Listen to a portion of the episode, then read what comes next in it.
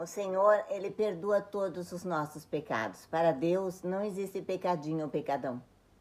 Para Ele tudo é pecado. E você, você consegue se perdoar?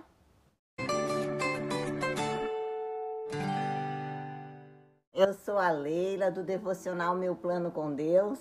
Hoje é dia 23 de abril.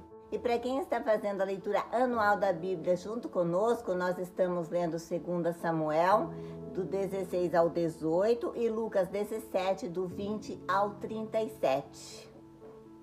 Quando os outros não perdoam. Leitura de Filipenses 3, do 12 ao 16. Não, irmãos, não a alcancei mas concentro todos os meus esforços nisso, esquecendo-me do passado e olhando para o que está adiante. Prossigo para o final da corrida, a fim de receber o prêmio celestial para o qual Deus nos chama em Cristo Jesus.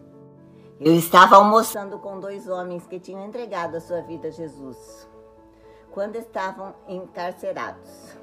O mais novo estava desanimado porque a família a quem ele havia roubado não queria perdoá-lo. Porém, o homem mais velho disse: Meu crime foi violento, continua a assombrar e afetar a família até hoje. Eles não me perdoaram, a dor deles é enorme. No início, eu senti-me paralisado pelo enorme desejo de obter o perdão deles também. E continuou a sua história. Certo dia, percebi que eu estava adicionando egoísmo ao meu quebrantamento. Era muito esperar que a família me perdoasse. Eu estava concentrado no que sentia que precisava curar no meu passado. Levou algum tempo para perceber que o perdão dessa família era uma questão entre eles e Deus. Como você consegue suportar isso? perguntou-lhe o jovem. Aquele homem lhe explicou que, apesar de não ser merecedor do que Deus fizera por ele, ainda assim tinha certeza de que nenhum outro homem poderia fazer o que Jesus fez. O nosso Salvador morreu por nossos pecados e mantém a sua promessa de lançar ao longe os nossos pecados. Tanto como o Oriente está longe do Ocidente, e que Jesus é aquele a quem o profeta Isaías se referiu eu, somente eu, por minha própria causa, apagarei os seus pecados, nunca mais voltarei a pensar neles. Em face de tão grande amor, honramos ao Senhor Deus quando aceitamos o seu perdão como suficiente. Devemos nos esquecer do passado e prosseguir para o alvo.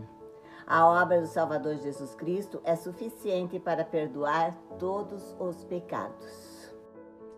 Tem pessoas que falam que depressão é excesso de passado, estresse, excesso de presente e ansiedade é excesso do futuro.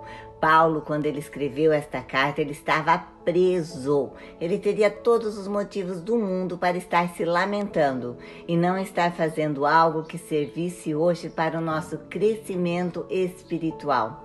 Nós precisamos aprender a deixar o passado lá no passado pois nós nós não temos como mudar. Não podemos passar a nossa vida nos lamentando por algo que fizemos de errado. Agora nós podemos sim nos arrepender e viver uma nova vida. E se queremos ter uma vida feliz, precisamos deixar os erros do passado para trás e viver hoje da melhor forma possível. Lançar toda a ansiedade nas mãos do Senhor. Pai querido, nos ajuda a viver cada momento, orientados pela tua vontade, Deus. Ajuda-nos a deixar, Senhor, o nosso passado para trás, pois ele não pode ser mudado, Senhor. Nos ajuda a lidar com o presente com sabedoria, Senhor. É isso que te pedimos. Amém.